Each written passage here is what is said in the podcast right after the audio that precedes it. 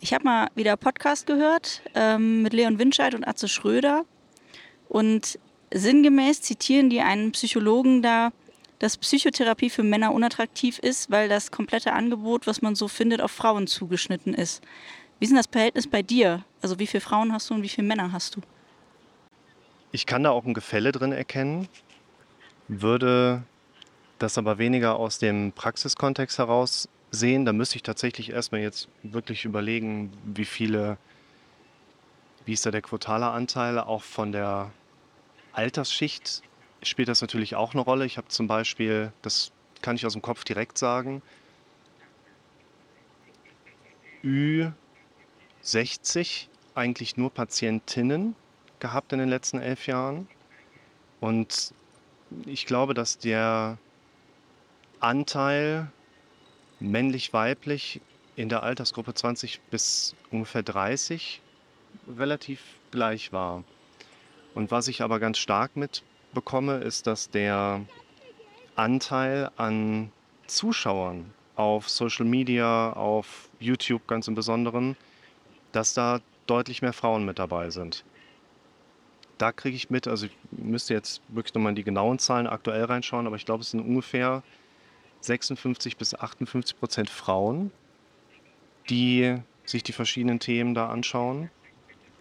Kriegst bei YouTube dann immer so schöne Übersichten, wo dann drin steht Altersgruppe, Neigungsmuster und halt auch Geschlecht. Und Frauen konsumieren das zumindest nach den, nach den Messwerten deutlich häufiger. Und ansonsten würde ich sagen, ist der, ich glaube, ich würde das so auch bei den Leuten aus der Erfahrung heraussehen. Der Hang in eine therapeutische Unterstützung zu gehen, ist, glaube ich, bei Frauen insgesamt größer oder denen liegt dieser, dieser Hilfeansatz einfach näher. Und was ich aber vor allen Dingen bei den männlichen Klienten erlebe, ist, dass da eine gewisse Entschlossenheit da ist. Das heißt, ich würde vielleicht weniger davon ausgehen, dass Männer auch so einen starken Bezugsrahmen nehmen, auch mit der Stigmatisierung. Da ist Psychotherapie, da muss man blank ziehen, da muss man Hose runterlassen. Ja, genau, das haben die in dem Podcast nämlich auch gesagt, dass das so der Hintergrund ist, warum ja. Männer da eigentlich Männer nicht. müssen stark sein. Ja, sich reinbegeben Sachen. wollen. Ja. Und das würde ich tatsächlich so sagen, dass also die Klienten, mit denen ich zusammenarbeite, über eine recht starke Willensposition verfügen, die sagen so, ich habe da ein Thema und das würde ich gerne bearbeiten. Das heißt, die kommen schon so ein bisschen fertig vielleicht auch in die Praxis rein und sind schon mit so ein bisschen Vorsprung bei der Arbeit mit da, was so dieses sich einlassen auf so einen Prozess angeht. Aber das würde ja auch heißen, dass es ganz viele Männer da draußen gibt, die quasi einen Bedarf haben, aber entweder nicht entschlossen genug sind, so wie du das gerade sagst, ähm, sich in Therapie zu begeben, oder aber eben Angst vor dieser Stigmatisierung haben. Was würdest du denen denn mit auf den Weg geben, wie sie zu dieser Entschlossenheit finden können oder wie sie diese Schwelle überwinden können? Du hast ein Thema, komm doch mal vorbei. Ich glaube, dass eine wichtige Frage in dem Zusammenhang diejenige nach dieser Schwelle ist, nach diesem Widerstand ist. Also was hindert denn überhaupt einen Mann davon, in eine Therapie zu gehen, aber auch was hindert denn eine Frau davon, sich äh, therapeutische Hilfe zu holen oder was hindert eine Frau daran? Und letztlich sind wir da ja in genau diesen Prinzipien unterwegs, die ich in der Praxis Tag ein, Tag aus angehe, nämlich die Arbeit mit der inneren gedanklichen Präsenzebene. Also was bekomme ich aus meinem eigenen Denken mit in Bezug auf Präsenzen auf der inneren Verarbeitungsebene, Bilder vor dem inneren Auge, auditive Strukturen, die wir da im Kopf haben. Denn letztlich unterscheidet man ja ganz gerne so dieses, ich habe da ein Bauchgefühl und ich habe da vielleicht auch so eine konkretere gedankliche Position zu. Und gerade dieses Bauchgefühl wird eher allgemein, sogar in weltweiten Studien dargestellt, als eine nicht argumentierende Größe. Also wir fühlen uns zu etwas hingezogen. Und ich glaube, dass viele Menschen, die sich nicht in einen therapeutischen Prozess erstmal begeben, sich nicht einfach nur so vom Bauchgefühl her nicht dahin gezogen fühlen, sondern die schon auf der inneren Verarbeitungsebene sehr klare Präsenzen haben. Also wir haben ja keine Angst vor der Höhe, wir haben ja Angst vor dem Runterfallen, wir haben auch keine Angst vor engen Räumen, sondern wir haben Angst, dass wir da nicht mehr rauskommen. Das heißt, hinter einer, einer solchen Angst steckt ja im Prinzip ein bewusst miterlebbarer Prozess, den wir beobachten können als Betroffene, den wir als Betroffene ja auch hören können. Das heißt, derjenige, der nicht in die Praxis kommt, aber ein Thema hat, der hat wahrscheinlich auf der inneren Verarbeitungsebene eine Stimme, die sagt, nee, mach das nicht. Was sagt denn dann der Jürgen zu dir? Sag das nicht, weil guckt der Werner dich komisch an. Und dann hört man auf die innere Stimme. Ja, das glaube ich auch eben, dass diese Angst äh, vor Stigmatisierung da ist. Aber wenn du jetzt sagen würdest, okay, ich bin ein Therapeut, der ähm, ja nicht spezialisiert ist auf Männer, aber der halt ein gut äh, zurechtgeschnittenes Angebot für Männer hat. Und dafür müsstest du jetzt Werbung machen. Was, was würdest du denn bieten, dass das für einen Mann quasi attraktiv ist? Weil Winscheid und Schröder sagen ja, das Angebot ist zu unattraktiv.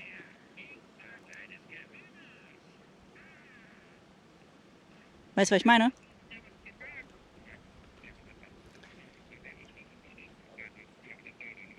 Einerseits würde ich mit in diese Fragestellung einbauen wollen, also so als, als Überbegriff über dem Ganzen haben wir, glaube ich, auch so ein gewisses Try-and-Error-Prinzip. Das heißt, wenn ich überlege, in eine Nische reinzugehen, in eine neue Nische, also jetzt bewusst Therapie für Männer zu machen, dann muss ich halt auch einfach rumprobieren, weil von jemand anderem, der schon erfolgreich damit ist, abzuschauen, wäre mir jetzt tatsächlich nicht geläufig, dass es da Leute gibt, die da schon eine gewisse Nische gesettet haben und positioniert haben, wo es eben Modelle gibt, wo man sagt, so Männertherapie läuft so und so ab, die auch wirklich betriebswirtschaftlich funktioniert. Machst du denn irgendwas anders bei Männern? Unterscheidet sich da was?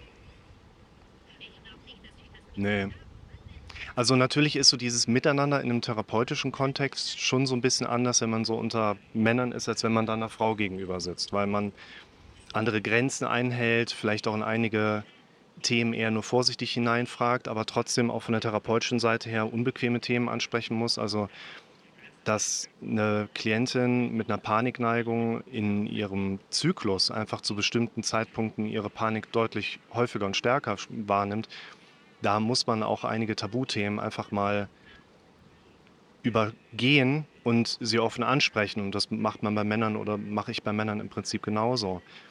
Und wenn ich jetzt den Bereich der Männertherapie stärker bedienen möchte, dann würde ich für mich zum Beispiel auch nochmal überlegen, mache ich das jetzt, weil ich damit zufriedener werde oder mache ich das, weil ich damit glaube, dass ich betriebswirtschaftlich mehr Erfolg mit meinem Produkt habe.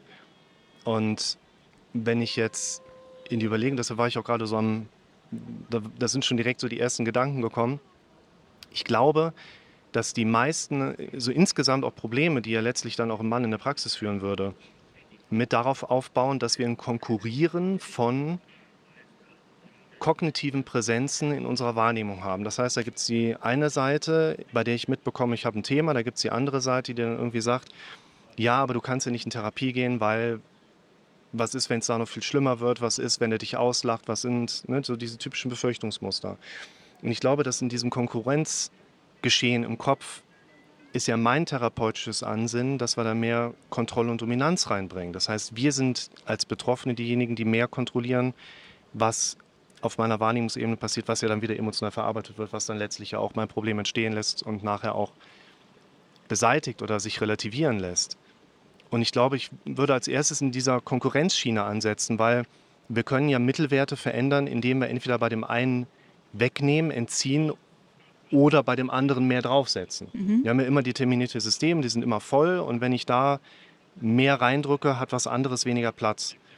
Und ich würde einerseits schon natürlich daran arbeiten wollen, hey liebe Männer, kommt in Therapie und würde versuchen, denen diese diese gegenargumentative Stimme im Kopf natürlich so ein bisschen, also das wäre meine Herangehensweise, was ja letztlich die ganzen YouTube-Videos ja auch sind, wo auch männliche Kandidaten für eine Therapie ja mitbekommen, wie läuft denn das dann nachher eigentlich ab und schon so ein bisschen verstehen, okay, ah, ich muss hier oben also selber mehr mit eingreifen, sodass man aktiver mit seinen eigenen Gegenargumenten umgehen kann. Mhm. Das heißt, wenn ich mehr Therapie mit Männern machen wollte, würde ich versuchen, über die Videos auch männlichen Kandidaten für eine Praxis ihm klarzumachen, pass auf, bau mal so deinen Widerstand ab, in die Praxis zu kommen, so dass er ja dann in die Praxis kommt. Mhm. Oder, und oder, wir versuchen auf der anderen Seite dieses Konkurrenzmodells dann anzusetzen und wir erhöhen einfach die pro-argumentativen Faktoren. Und da ging mir gerade als erstes durch den Kopf, ich mache einen therapeutischen Barbershop auf. Also ich, ja, ich brauche da Holz drin, ich brauche da geile Ledersessel drin, da muss eine fette Juramaschine in der Ecke stehen, ich brauche eine Sprechstundenhilfe, die ja aussieht wie eine Flugbegleiterin. Ich, da darf man Zigarre drin rauchen, da gibt es irgendwie eine Whiskypulle hinten.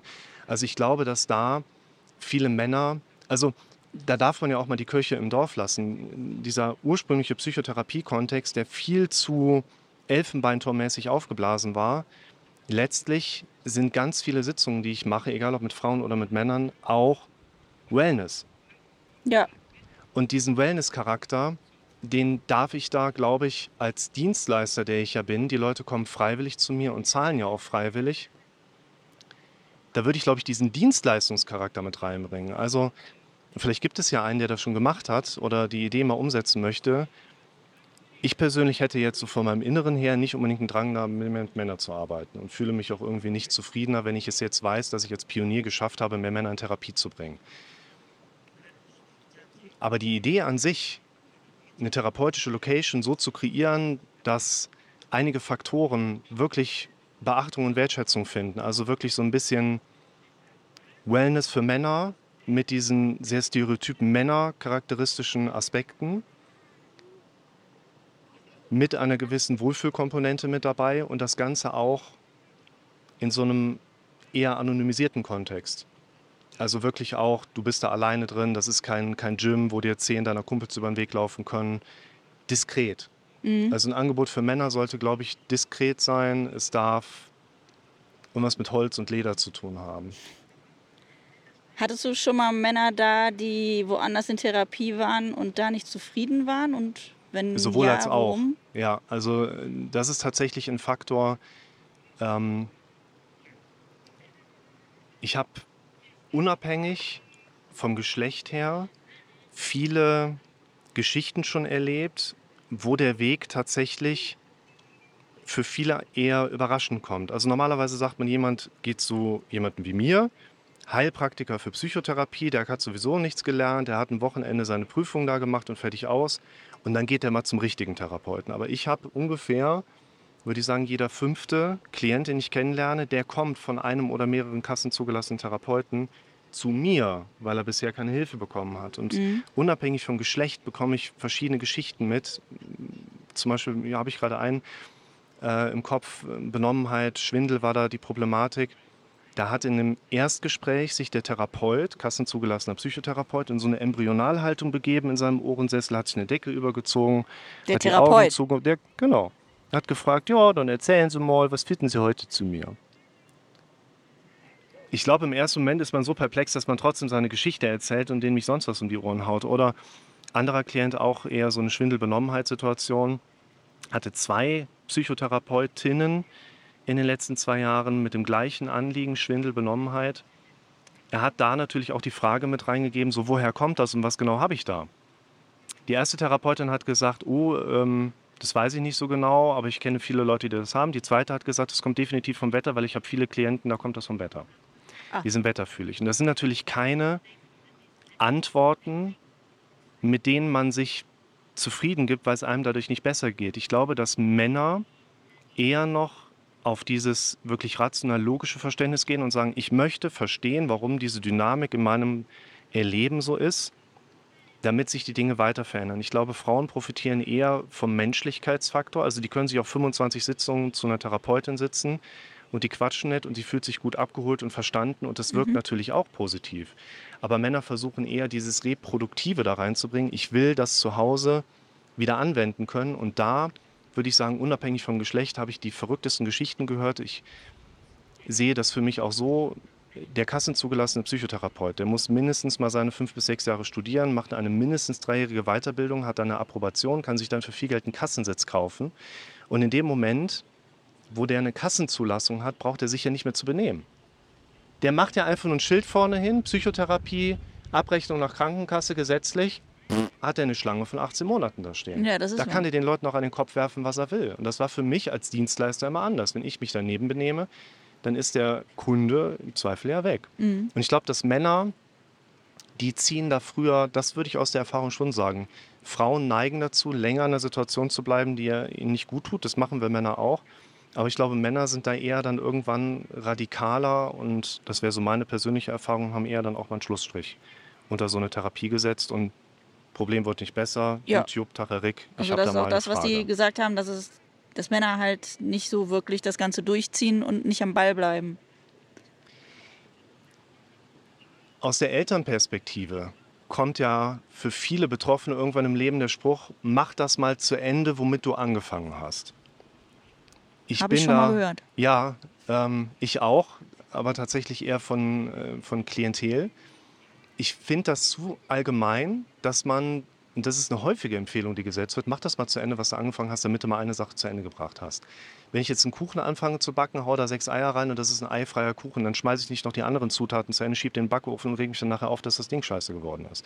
Das heißt, ich darf, glaube ich, auch das von der Seite aus sehen, da muss ich sogar früh genug einen Schlussstrich setzen, weil ich ja ansonsten nicht nur meine kostbare Lebenszeit da investiere, sondern möglicherweise mich ja auch von therapeutischen Einladungen in Richtungen bewege, die mir nachher so gar nicht gut tun.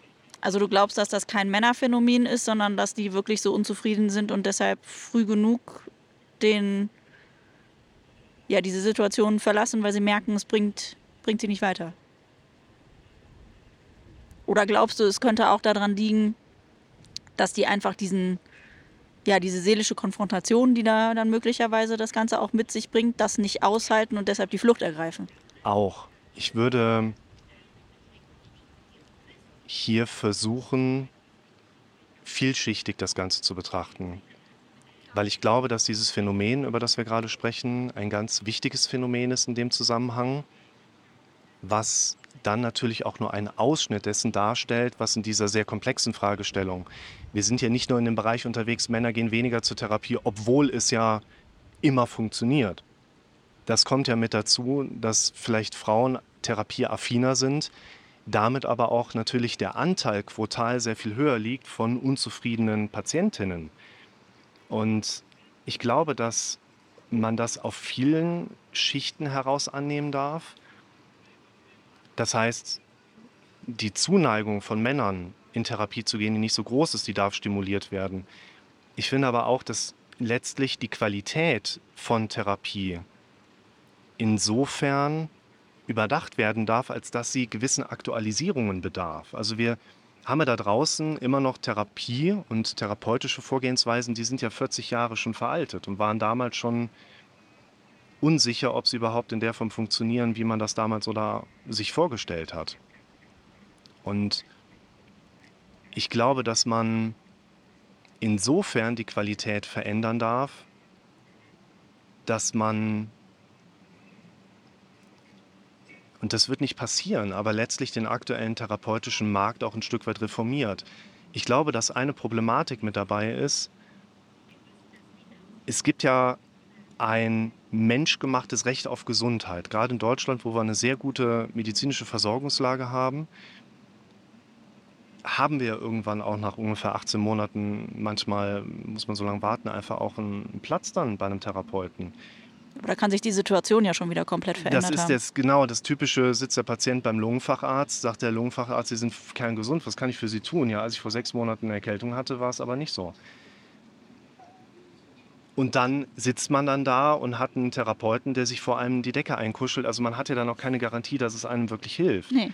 Und ich glaube, dass man hier einfach bedenken muss, Menschen haben keine Garantie darauf. Vielleicht ein Recht darauf, was ja menschengemacht ist. Aber wir haben keine Garantie darauf, dass es uns gut geht. Daran müssen wir ja letztlich immer selber arbeiten. Und wenn jetzt ein Mann nicht zur Therapie geht und ist die nächsten zehn Jahre depressiv und hat eine Angststörung, dann ist es für den Betroffenen ja blöd, aber für die Gesamtgesellschaft ist der Mensch ja gar nicht sichtbar. Das heißt, wir haben ja gar kein Interesse daran, auch möglichst viele Männer in Therapie zu ziehen, weil was haben wir davon? Es würde ja nur den Betroffenen besser gehen, aber was haben wir denn davon, so ganz blöd gesagt. Das heißt, ich finde insofern eigentlich Aufklärungsarbeit wichtig, dass jemand wie ich dann über zum Beispiel jetzt YouTube-Videos oder wie diesen Podcast hier auch mal ein paar Dinge zu diesem Thema erzählt und aufzeigt, hey, du hast da Chancen und Potenziale und wenn du die mit vielleicht mit etwas moderneren Techniken, die noch sehr viel simpler sind als das, was man früher gemacht hat, angeht, da hast du eine Chance auf ein viel glücklicheres Leben. Du musst nur selber was daran machen. Mhm. Es geht ja immer nur um Anleitungen. in allen Therapieformen werden letztliche Anleitungen verteilt, wo ich mir dann aber herausarbeite, dass meine Anleitungen von den Menschen halt deutlich einfacher und besser umgesetzt werden. Das ist das mit der Psychiatrie oder mit einer, mit einer stationären Klinik. Das ist wie ein Casino. Du hast Leute, die gehen da als Gewinner draus und werden dir nachher und der Welt auch erzählen, hey, ich gehe da raus und mir geht's besser. Aber es wird viele Verlierer geben, die mehr als unzufrieden daraus gehen. Und letztlich gewinnt immer die Bank, also die Psychiatrie. Das heißt, auch hier mehr Therapie für Männer ist unterm Strich eine betriebswirtschaftliche Kalkulationsfrage. Was hat der Therapeut davon, wenn er mehr Männer in Therapie ziehen kann? Kann er damit mehr Umsatz machen? Und da sind wir wieder beim Barbershop, denn ich rotz mir ja auch nicht irgendeine Klitsche dahin in der Hoffnung, dass ich jetzt 2000 Euro Umsatz am Tag machen kann. Dann muss ich halt auch vorher mal investieren und bis nach Italien runterreisen und mir dann da die Friseurschränke kaufen oder so. Ja, ich finde das Stichwort Aufklärung ganz gut. Also, wir kennen uns ja schon ein paar Jahre und sinngemäß hast du vor vielen, vielen Jahren gesagt, hätte ich mein jetziges Ich damals mal an meiner Seite gehabt, dann wäre es mir besser gegangen. Weiß nicht, ob du dich noch daran erinnern kannst. Ja, und Sehr ich habe da auch noch andere Sachen zugesagt.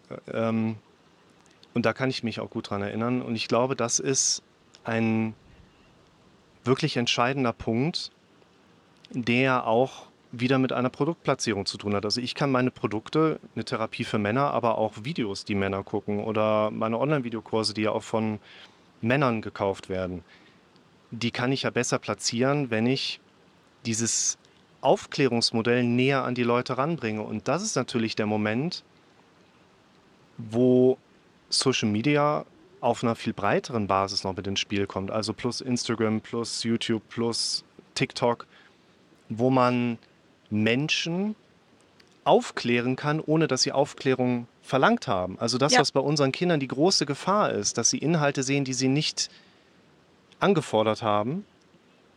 Ist So in so einem ich, Kontext eigentlich ganz positiv zu bewerten dann. ne? kann ich Männern Angebote aufs Auge drücken, wo sie wussten, dass sie quasi einen Bedarf haben. Also wir sind hier nicht bei QVC, ich platziere ein Produkt, wo ich über das Produkt ein Problem darstelle und dir aufzeige, hey, du musst ja das Produkt kaufen, weil ab jetzt hast du ja, Ja, das Problem, weil genau. du es damit lösen kannst. Mhm. Wir aber hier bei Social Media quasi Informationen mit reinwerfen können. Guck mal hier, du hast ein Problem, das weißt du auch. Und hier hast du übrigens eine Lösung, von der du noch nie was gehört hast. Aber ja, hier, hier hast du sie jetzt mal gerade und ich hau dir dir so ins Gesicht rein, wie das ja mit dem Handy dann so ist. Wäre das tatsächlich ein Kanal, wo ich jetzt so über die letzten 20 Minuten das Ganze noch ergänzen würde und würde sagen, ich brauche einen Barbershop und sollte den auf Instagram ziemlich gut bewerben. Viel Spaß. Männertherapie, die viral geht.